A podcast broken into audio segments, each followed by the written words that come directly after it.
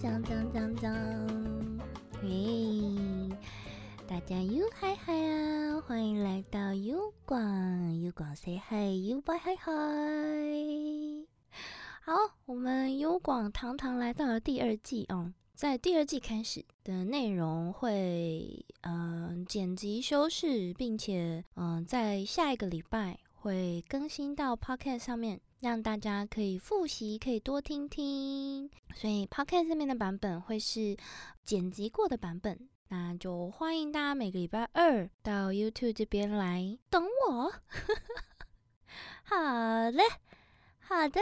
啊，嗯，之后 podcast 没有意外的话，就是礼拜一、礼拜五更新。这样，我们稍微来，还是来广广告一下。嗯，迷糊 OL 后背的傻气治愈，我的这部音声中文音声 ASMR 在 Simmer 上面有贩售手机秘书专属语音包。嗯，我的中文音声作品《星座与妹妹优白的同居生活》，欢迎大家去 d 友赛那边先点个收藏，点个喜欢，这样子开始贩售的时候，嗯，大家就会收到通知。嗯 d 友赛那边已经放上试听版本，大家可以去试听看看哦。好了。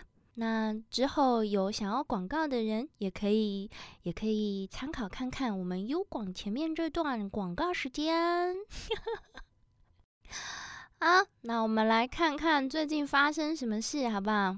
啊，欢迎大家进入我们的云观察啊，我们云观察来观察一下，要来超云的观察一下最近发生了什么事，总结一下最近我自己觉得发生了有趣的事情。人类太可恶，松鼠卡肛门。这件事情，啊，这件事情呢，哦，我稍微帮大家整理一下哈。在八月中旬的时候啊，有一名大概在美国那边有一名大概六十多岁的退休邮差，他据说哈，这个新闻上面说哈，他这个这位退休邮差打打了一一九电话求救啊。九一一啦，那边是九一一。嗯，等救护人员到的时候，发现他全身赤裸的躺在浴缸里面，然后屁股有一条松鼠的尾巴。嗯，我我是不是不该笑？嗯。它那那条松鼠尾巴好像是这个六十岁四主的宠物松鼠，是他养的松鼠。这样，那同时这个新闻上面还附有一个非常耸动、非常惊悚的 X 光照片啊，那个照片是一只尾巴很长的动物的 X 光，它它身体位置卡在人类的盆骨中的 X 光照片。四主痛苦的求救，跟那个求救呃跟。诶，紧急救护人员求救说：“哦，这个我的松鼠在我的体内疯狂的挣扎尖叫，然后我我我感到很痛苦。那后来他们被送到医院后，还是有平安的人属均安的平安分离，那也也有回到家啊。不过呃，这件事情呢，掀起了轩然大波，但是后来被证实，那那一张 X 光照片上面其实根本就不是松鼠。”它更有可能就是以它的那个骨骼，X 光的那个骨骼看起来更比较像是一只松鼠猴 （Squirrel Monkey）。所以它不是松鼠。那那一张 X 光照片到底哪来？它怎么一回事呢？就呃，有的人说那一张应该是合成照，因为呃，万一真的有活生生的动物像那个 X 光照片一样，整只展开，就它的那个爪子啊，什么都张牙舞爪的，整只展开，然后在人类的骨盆当中，就是以那个位置，以那个姿态。被 X 光照下来的话，那其实理论上来说，这个患者的直肠应该整个已经被撕裂了。理论上来说，更不可能像当初新闻描述的那样，呃，人属均安，然后平安回家这样。所以后来大家就证实，哦，那那张那张 X 光照片可能真的不是真的。而且啊，那至于那一只松鼠猴的那个 X 光照片到底是哪来的呢？它可能是以前某一部有人就有挖到，有那个考古学家 应该说。网网络综艺考古学家吗？他就挖到好久好久好几年前有那个那个叫什么？有一个综艺节目，有点像是那种冷知识综艺节目。都市知识这个节目环节中，就考就拿那张那个松鼠猴的 X 光片考观众来宾们，说哦，这个是什么动物啊？那其实就是松鼠猴，是一个是一种叫做 Squirrel Monkey 的松鼠猴的 X 光照片。那讲到这边，我们就非常的好奇哦，到底是为什么会有这种新闻呢？哎呀，总不可能是空穴来风吧？那后来大家就去查了一下，发现，嗯，它可能是，可能是一群年轻人，嗯，乱打求救电话造成的八，呃，乌龙造成的八卦乌龙。不过，为什么会有就是松鼠卡肛门这种？八卦新闻的发祥呢？为什么不是嘴巴？为什么不是耳朵？为什么偏偏是屁股？那我忍不住就去查了一下，发现了一件惊人的事实。那我们以美国来举例哈，不好意思了，美国。Every year, uh, an, an average of 5,739 Americans are hospitalized after getting foreign objects stuck in their anal cavity. 这句话是什么呢？平均每年有五千七百三十九个美国患美国人哦被送到医院，因为他们的屁股、他们的肛门被卡进了异物。平均每年五千七百多件，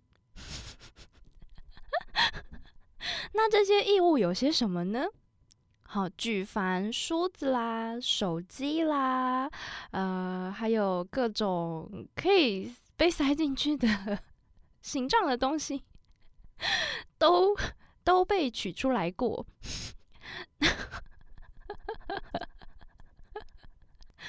啊，而且注意。这还只是美国台面上记录的数字而已。至于其他国家呢？哦，我们还不知道，我们还不知道。啊，那单就我自己看过的，我自己看过，呃，在。网络上，小时候不大家都会好奇什么什么呃，网络上的黑暗影片还是什么什么之类的吗？就印那时候小时候印象非常非常深刻，曾经当时造成了蛮大的心灵冲击。我看过有一个影片，是他把玻璃瓶是玻璃瓶还是灯泡？应该是玻璃瓶。他把他一屁股坐在那个玻璃瓶上面。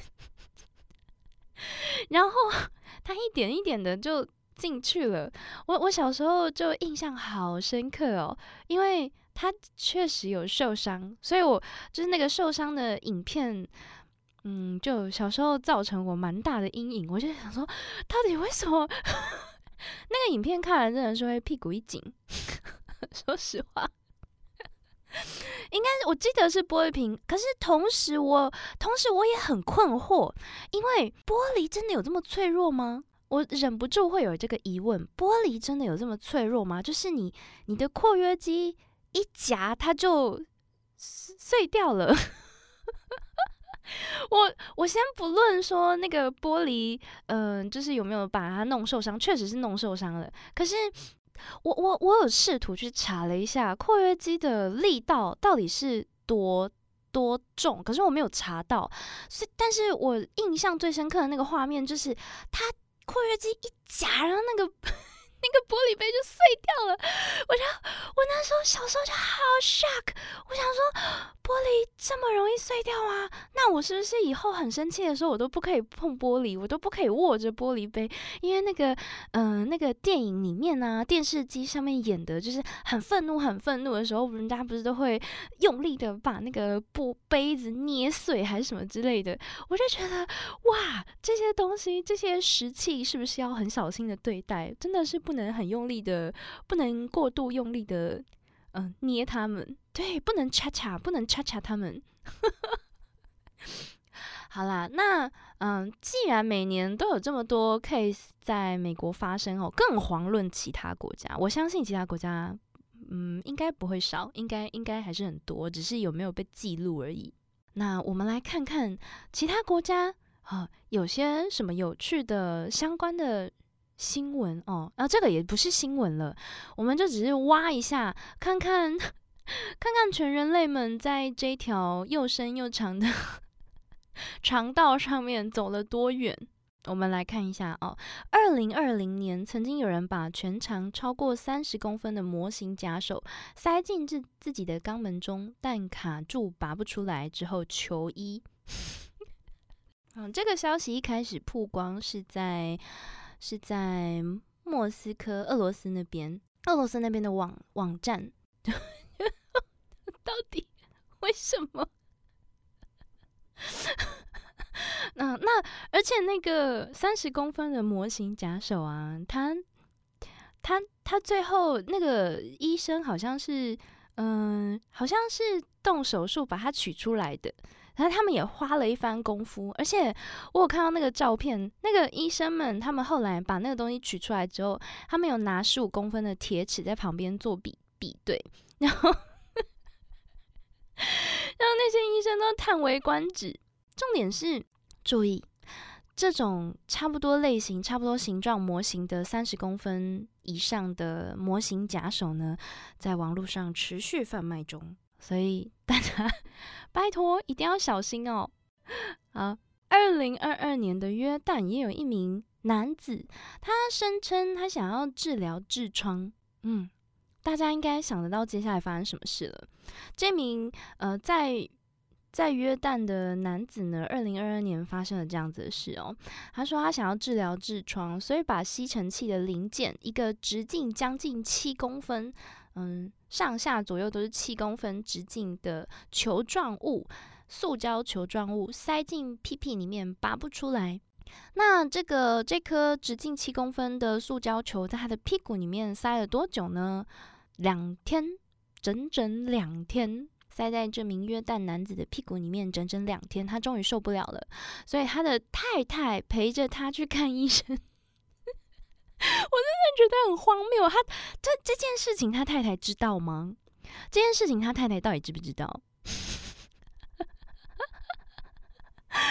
如果这件事情是他跟他太太，就是他太太如果是共犯的话，那我我我大概觉得 OK。可是如果他太太并不知道这件事情，那他们到底就是他太太知道 这件事情之后的反应是什么？是我非常非常好奇的。哦，那那时候。嗯，他终于在太太的陪同之下去看了医生。当时呢，发生什么事？医生不得不医生，因为他那个球太大颗，然后医生完全没有办法把那个球再拔。奇怪，我真不懂，我就不懂。医他有办法把那个球塞进去，到底为什么医生没有办法把那个球 拔出来？然后，总而言之，当时医生的说法是，他们没有办法，他们没有办法完整的，就是没有做任何其他，嗯嗯，在不动手术的情况之下，把那个那个那颗球拔出来哦。所以，嗯，当时医生就先充分的让这个患者的肛门放轻松，让他的肛门完全打开之后。我没有夸张，新闻上真的是这么写的。那个医生真的是这么说的。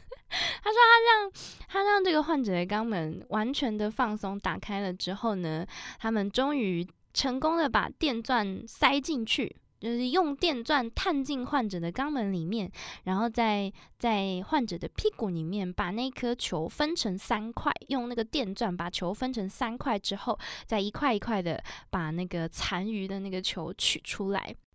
好，这边注意一件事情，我刚刚我刚刚在前面一而再 再而三提到的，就是这名约旦先生呢，他声称自己是因为想要治疗痔疮，所以他才把吸尘器的那个圆球零件塞进自己的屁股里面。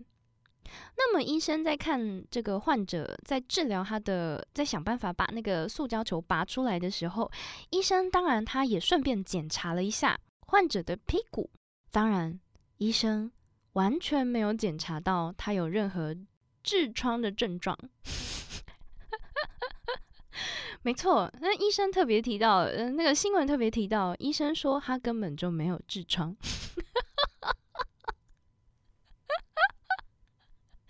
他没有痔疮。那我我这边我看到这边，我看这边，我看新闻到这边，我也突然间觉得，嗯，虽然我没有痔疮，我也从来都没有过痔疮。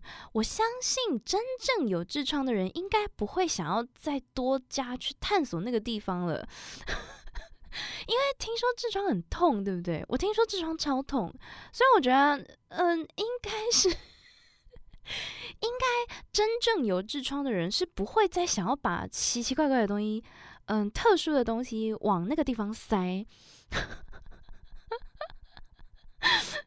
好，这证实这些一连串的，我我只是浅浅的挖了一下，就发现这么多奇奇怪怪的事情哦。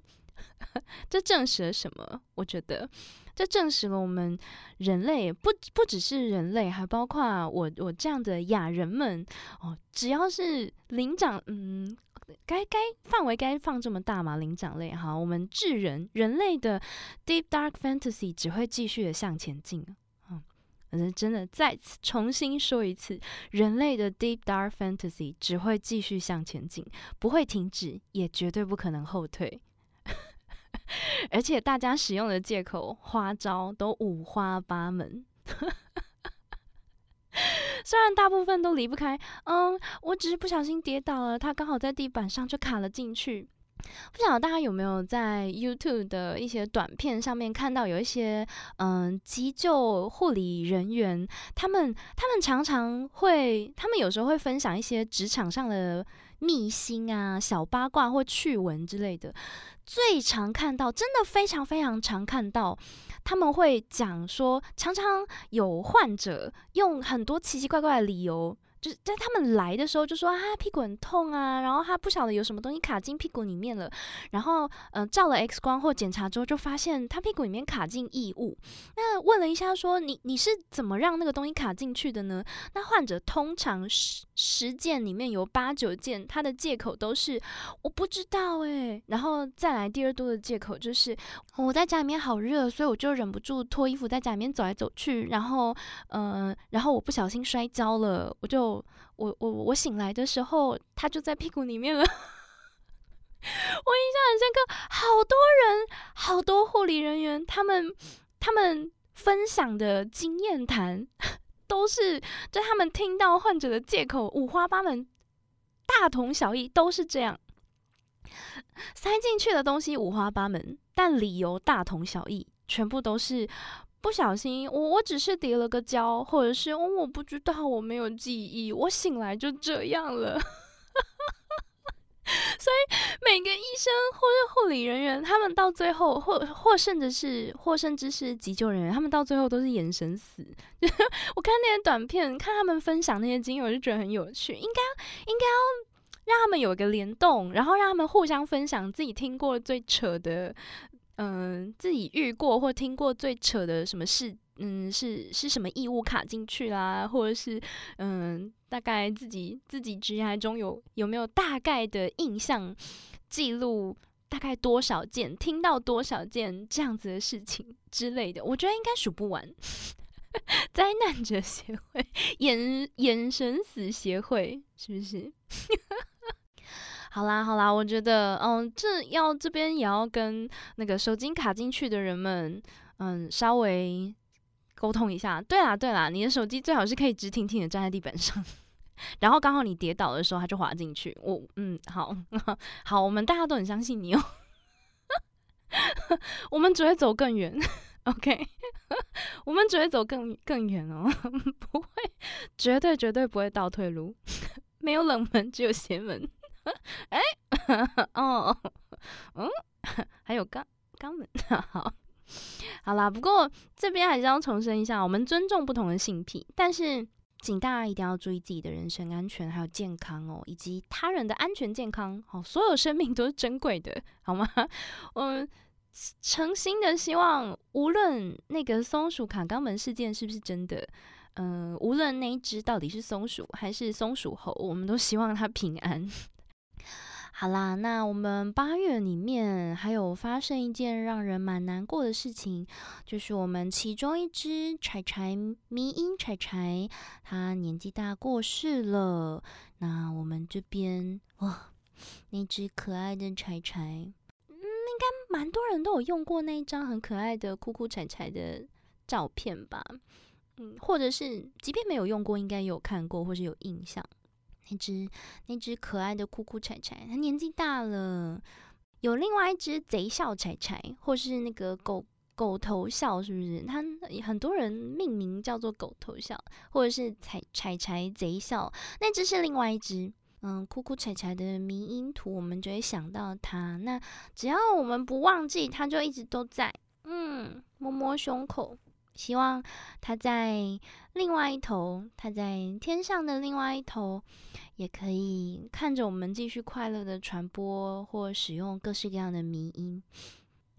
所以在这边啊，致敬一下我们的哭哭柴柴，嗯，致敬，向他致敬。再来，我们八月还有发生一件 蛮让人玩味的新闻。大家有听过《光之美少女》吗？《光之美少女》，我们应该这这边没有看过的人，应该多多多少都听过。《光之美少女》从二零零四年开放呃开始放送到现在，那它从二零零四年到现在已经多少部作品？已经二十部系列作了，真的是大前辈耶！动画大前辈，真已经是超级超级大前辈的等级，而且以现代标准来看，它几乎可以算是常青作品了。二十多年呢，很厉害，这真的很厉害。这部《光之美少女》的动画呢，它主要的观众阶层、主要的受众阶阶层大概是呃幼稚园到国中女孩子。这个《光之美少女》这个 IP 呢，它因为人物设定跟以往的魔法少女有动画有很大的差异，它有很多嗯，比如说。嗯，以前啦，以前在我们呃对魔法少女系列作品的刻板印象，刻板印象啊，大部分都是嗯，比如说这个嗯，他有他有一对和美的爸爸妈妈啊，然后嗯，他也许有有一个嗯呃跟他呃很常斗嘴的哥哥，或者是他有一个暗恋的邻家大哥哥，或者是他在学校有什么样的好朋友，那他他的。嗯，家里面似乎大部分有时候可能家境还不错啊之类的。但是《光之美少女》从二零一四年发送开始放送至今呢，它它里面的魔法少女其实，嗯，身家背景都他们的身家背景都不大一样，甚至曾经有一年出过一个角色，她出过一个光之美少女，她的背景人物设定是。嗯，是好像是单亲家庭，那个时候造造就的讨论度其实蛮高的，因为，嗯，大家对日本文化的。嗯，刻板印象吗？都是偏保守的，就是会比较少谈，或者是避而不谈。可能比如说，嗯，单亲啊，或者是嗯，可能未婚，未婚就发生什么事情，或者是一些社会案件什么的，他们会比较低调，或者是会避而不谈。那会忍不住让人觉得，嗯，你是不是？或者是他们会包装起来，让你觉得他们不太有。不太发生那样子的事情，但是其实台面上或新闻上没有爆出来，并不代表它没有发生过，并不代表它没有发生或没有记录，它它就只是没有被观测到而已。那所以这个光之美少女，他们曾经多次挑战过各种呃比较与众不同的人物背景设定之后，他。开始也也收获到一群比较青少年的观众粉丝，因为他的魔法少女们的嗯设定跟以往大家对刻板印象魔法少女的刻板印象的动画有很大的差异，所以后来呃这个这个光之美少女系列的 IP 它。呃，渐渐渐渐的累积，不只是由原本他们自己自定义的受众，幼稚园到国中女孩子的受众，它其实另外还有累积一群青少年的观众粉丝们。那一直到今年呢，二零二三年，呃，光之美少女的系列 IP 还有新登场一个角色，叫做夕阳翼。那这个夕阳翼为什么会万众瞩目呢？是因为她是史上第一位。男性的光之美少女，终于，我们从二零零四年一路看到二零二三年，她终于在这个这么长青的时间线上，迎来了史上第一位男性的光之美少女。那这这个消息让很多喜欢光之美少女的男性粉丝还有观众开心，非常非常开心，也有很多家长支持，因为嗯，毕竟我们到到了已经到了现代嘛，大家对于男生喜欢什么东西，女生喜欢什么东西，男生喜欢东西是喜欢比较 girly 的东西是怪怪的，或女生喜欢比较男性的东西会被嘲笑什么，现在的家长。开始渐渐的对这方面的问题、这方面的事情，他抱着更开放、更平和的态度，可以去接受，并且不会觉得它是一个需要去 fix 的问题，因为大家开始接受啊，这并不是跟性别有关，而是他单纯就只是这个个性的人比较喜欢什么什么什么。所以这个信阳义这个角色的登场呢，让很多很多人，无论是真的有很多以以前隐藏的男性粉丝们，都非常非常的振奋，也非常开心。那甚至家长们也都很欢迎。甚至只嗯，前一阵子就是这件这这个事情之所以会发生，就是因为这个光之美少女他们有办一个现场活动。那这个现场活动呢，就是欢迎家长带着小朋友们可以去现场，嗯，可以预先登登记，然后你可以嗯，好像是租还是买他们的那个戏服，然后小朋友们就可以穿上自己喜欢的。光之美少女的战斗服装、魔法服装，然后可以摆拍，可以，你可以变成光之美少女。那这个对小朋友们来说，我觉得这个对小朋友们来说真的是梦想成真的高光时刻。诶，我觉得它是很棒很棒的活动。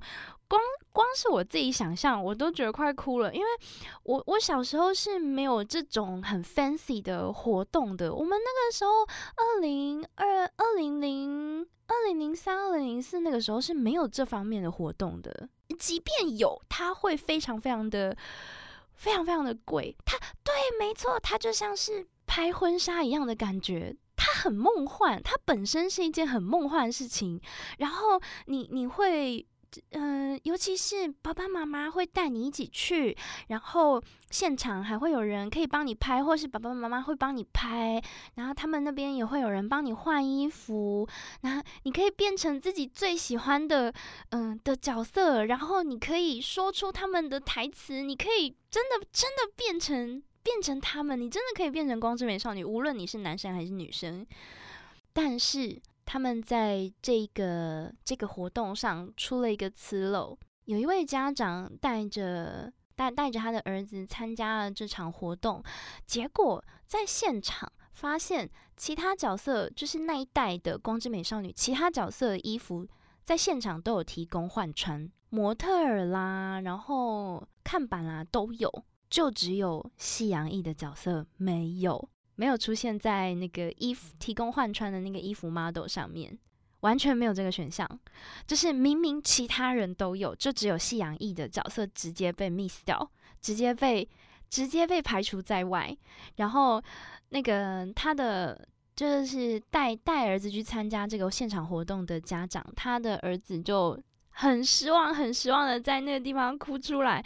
哦，我我看到这个新闻的时候，我真的超级，This is really heartbreaking。我没有办法，我我我我光是想到那种失望的感觉，真的，哦，我相信任何会有一点点心软，或是或者是嗯，可以感受。曾经感受过，是可以想象那种失望感、那种落差感的人，都会嗯不太有办法接受这件事情，是因为还没做衣服吗？好，有一些人可能会这样问，但是当时那个家长他好像是有问，那嗯，当时那个嗯活动现场就说哦，他们没有提供这个角色的衣服，所以那个家长非常的愤怒，他也非常的失望。他回到家之后。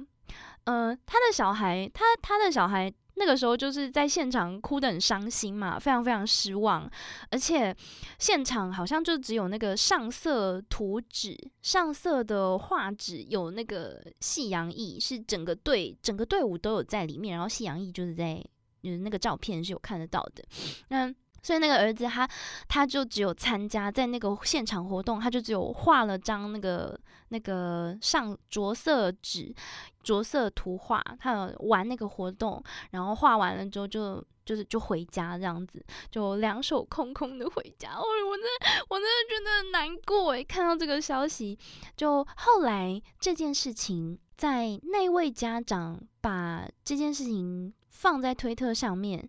很失望的报告说：“哦，嗯，我我我的小孩很喜欢，我很喜欢西洋裔。然后我的小孩他是其实是因为他他从小就喜欢粉红色或者比较柔软的、比较比较女孩子都喜欢的东西。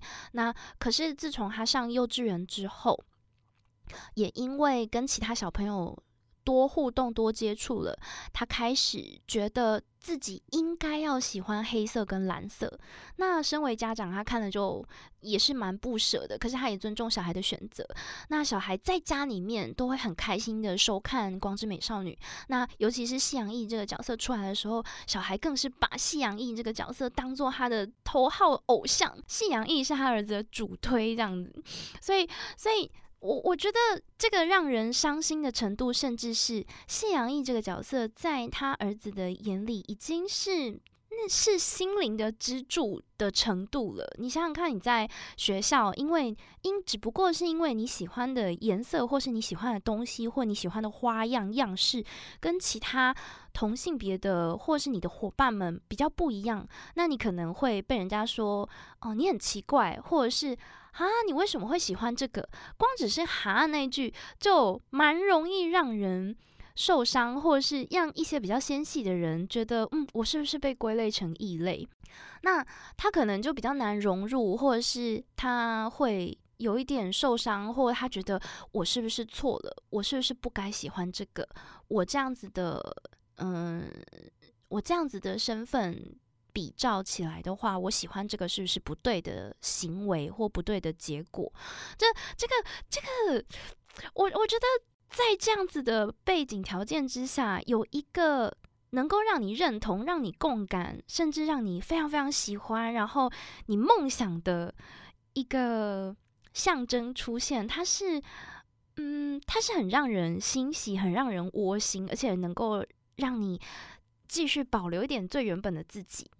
结果哇，他居然这么老 IP，这么老 IP 的，我我我我自己蛮没有办法接受的是，是这件事情，那个家长他很失望的在推特上面报告这件事情之后，这件事情在推特上被延上了，官方那边才释出紧急公告说，哦，我们很快就会推出一天使的服装并开放预购，which means。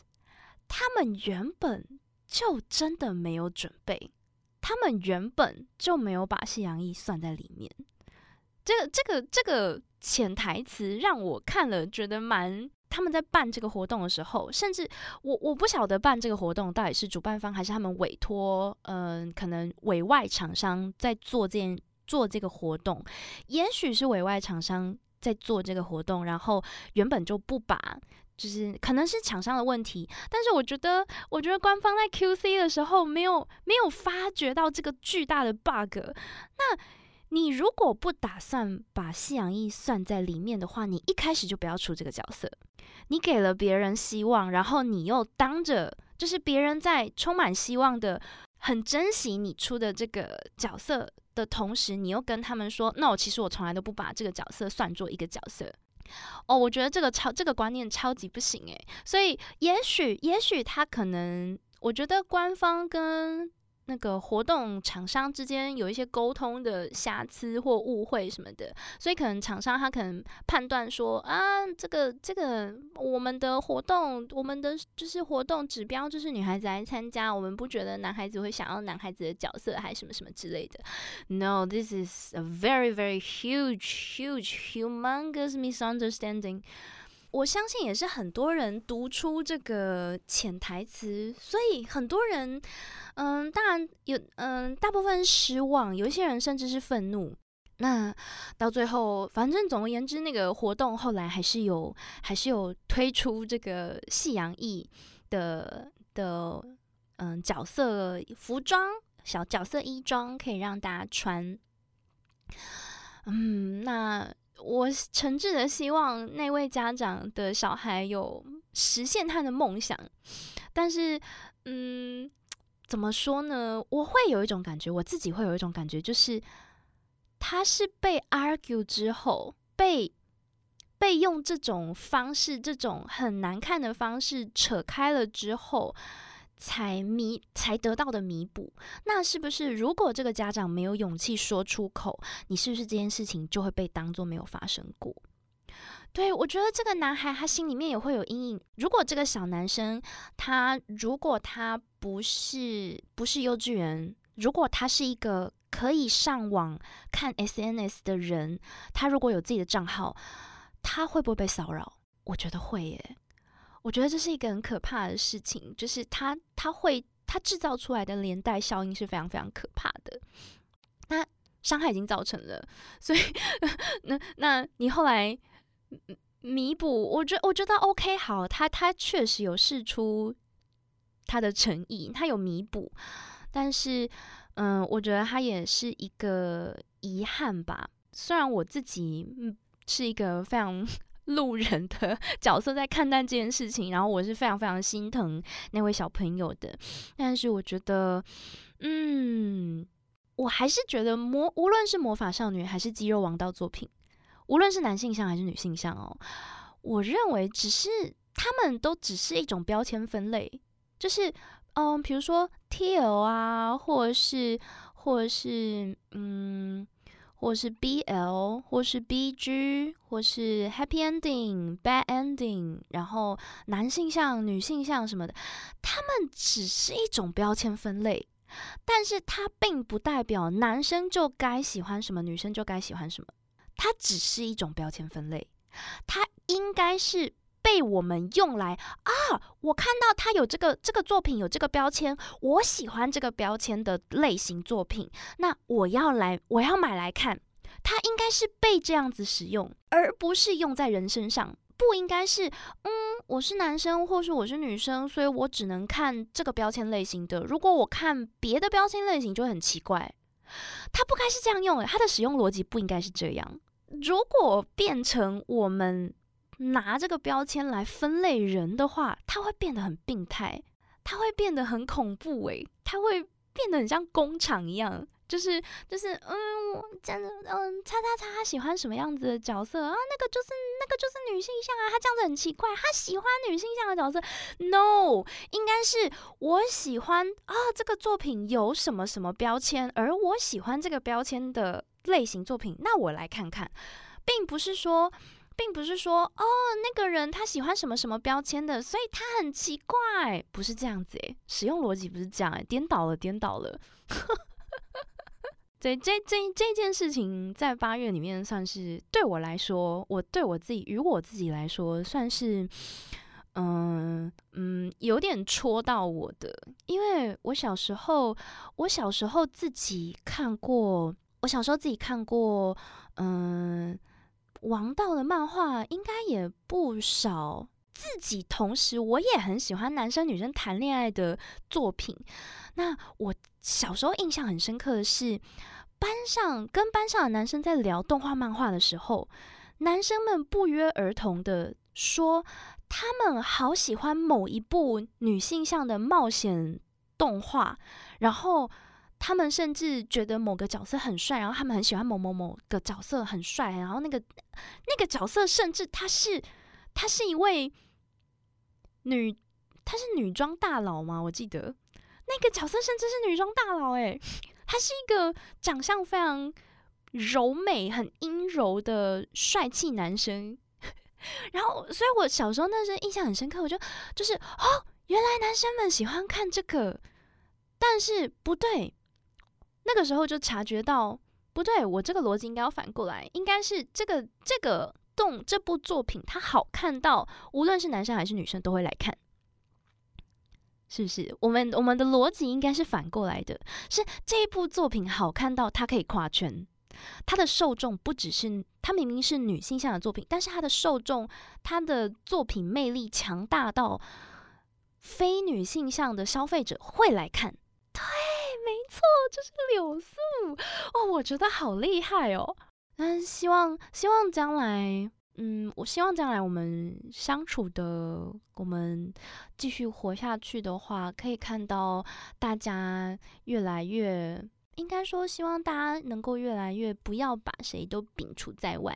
这样这样讲是不是会有点复杂？这个有点，这个可能有点心灵层面上的。对，希望大家能够越来越开放吗？平和的去接受，嗯，彼此喜欢的东西。其实到后来会发现，我们其实没有没有太多的差异，只不过是，只不过是你喜欢的东西跟我喜欢的东西有一点不一样。可是我们彼此分享，我。你只要你分享你你喜欢的东西的时候，你是很开心的，那我也会很开心，我们大家都很开心。尤其是当我们找到自己珍惜的东西，我们非常非常喜欢某个东西的时候，那个发出来的快乐快乐辐射吗？快快乐光波。幸福的波动，那个是会那个愉悦的气氛是会感染人的。那希望大家都能够活得越来越开心，开心最重要。好啦，那我们我们上个月上个月最后一件事情，也也不是最后一件事情啊，最后一件让我非常非常感兴趣的事情。好，上个月八月里面最后一件最让我感兴趣的事情就是，嗯。那个传说中的埃及剑士，瑞士博物馆收藏物。哎，这虽然是埃及剑士，可是为什么会扯到瑞士呢？啊，是因为这个这这则新闻，它原本就只是单纯在讲瑞士博物馆收藏物。它瑞士博物馆有收藏一个比尔湖的剑士，是十九世纪的时候发现的，蛮近代，蛮近代耶。现在是二十一。啊，总之呢，嗯，这个位于瑞士的这间博物馆，它收藏了一一只，嗯，在比尔湖，在欧洲的比尔湖挖到的三千年的古代箭头箭矢的那个箭头啊，它近期最近呢被被考古学家们发现。它其中的成分就是那只那把剑矢上面，它的成分包含地球上不存在的铝二六同位素。是的，已经有很多人开始有反应了。我已经听到九九的背景音乐了。好，那这个铝二十六同位素呢？它为什么被生被？被判定它在地球上不存在，因为因为啊，因为因为本来在地球上就找不到这个同位素，好吗？好，为什么我为什么会讲 废话了呢？好，铝二六同位素，它应该是使用两三千多年前在就是从外太空掉下来的陨铁制成的武器，这这把剑矢。可是可是问题来了，为什么我们刚刚前面会一直提到比尔湖？是因为这把剑矢，它虽然是在比尔湖被挖到的，但是呢，其实比尔湖并没有任何一层地质层里面包含铝二十六同位素，也就是这把剑矢应该是最后它最后落脚处是在比尔湖，但是它原本不是出自比尔湖或任何比尔湖周边。所以那个时候，这个时候，那个地质学家他们就开始查，他们就开始查，哎，那个铝二十六同位素到底，嗯，这个这个，因为它是它它不是地球上有的物质嘛，那它是它是从外太空的那个陨石掉下来的，那差不多时候，差不多三多三千多年前同一个时段，大家开始开始比对，差不多同一个时段，地球上嗯有没有其他地方是有被陨石砸落过的呢？然后那地质学家就查到了，他们在瑞士啊，还有捷克，还有西班牙，还有爱沙尼亚，哦，在差不多的时段都有坠落过陨石。地质学家真的太猛了，这这些地方都超远呢。好，总而言之，他们在差不多的时段，OK，好在都是在欧洲那一带有坠落过，有被陨石砸中过。而三千五百年前坠落在爱沙尼亚的陨石呢，刚好。在那边的陨石坑的地质，就确实找到跟这个箭石成分很相近的，呃，成分很相近的渣渣，他们就发现了啊，所以他们就知道这个这一把箭矢呢，它其实它原本的出生地应该是爱沙尼亚，呃三千五百年前坠落在爱沙尼亚那边的陨石。但是又有一个但是哦，这个爱沙尼亚这个陨石坑，它距离瑞士的比尔湖一共有两千两百五十三公里远。到底那个时候的人到底到底怎么迁徙这么远的？到底两千两百五十三公里这么远，他到底怎么从 A 搬到 B？呃，科学家们他们就开始推测说，应该是当时透过嗯波罗的海的嗯贸易。或者是可能发生什么事，有人带着这把剑矢就是千里跋涉，嗯，或者是这把剑矢因为一些故事，然后最后掉在这个比尔湖里面，然后千年之后，数千年之后被大家捡到。大家聊过九九的人就会知道，这个荒木飞吕彦老师，也就是九嗯的奇妙冒险的作者，这部漫画的这部作品的作者，他在漫画设定中的一九八六年，呃，有一个角色是那个刚好是这部漫画的第五部的 BOSS 迪亚布洛，他在一九八六年的时候挖到了几支箭。跟这个瑞士博物收藏物比尔湖的剑矢，十九世纪发现的这把剑矢，哦，差不多，很接近了。荒木飞吕彦老师，您是不是把自己亲身经历画出来了呢？那，嗯。其实刚刚我说的，在第五部里面出现过这个，出现过这样子的剧情，说哦，他那那一个那个大坏蛋啊，他在他在一九八六年的时候，在某个地方就挖到了这个一几把剑矢，几把剑，然后这把这把这几把剑矢后来就四散各地，然后呃，甚至有一把就是落到了那个九九嗯地。第一部、第一部和第二部的最大的 BOSS，也就是我们的 Deal，传说中的 Dio 萨嘛，他的手中，那 Deal 也制造了很多嗯替身使者。那在这个漫画里面呢，所谓的替身使者，就是有点像是嗯，有点像是超能力。那你的替身使者会有一个他们自己的名字，或者是你帮他命名，或者他自己说他叫什么名字。那，嗯，这个我们的《JoJo 奇妙冒险》系列啊，非常非常奇，非真的是非常非常的奇妙。但他有很多天马行空的想象力，各式各样奇奇怪怪、五花八门的特殊能力。嗯。大家可以，呃，还没有看过的人可以去参考看看。那这把我们刚刚聊到的，我们刚刚通灵通到的啊，不一定不一定是通对了，但是我们隐约觉得好像有那么一点儿那么一回事的这把剑矢呢。嗯，也就是我们的迪亚布洛他挖到的，挖到的几把剑矢，其中有一部落到了蒂欧手中嘛，就是很很很很拿那个石子戳进自己的太阳穴发疯的那个家伙。好，蒂欧手蒂欧他嗯，这把剑矢出现在第二部，也有出现在第四部。那甚至在我刚刚提到的挖到剑矢的那个那个本人呢？挖到剑矢的本人，那个 那个迪亚布罗那个家伙，绯红之王，他在第五部的时候登正式登场，也就是第五部黄金之风的时候登场。那最最后这把剑矢，呃，以如果只看到第五部完，只看到第五部结束的话，那最后其中一把剑矢是落在落在了乔鲁诺乔巴拿的手中。那我们今天就要来问了。我们今天就要来问，我就问，我们今天就要来想象一下，如果你有机会获得替身能力的话，好，或者是 A K 超能力，你想要拿来做什么？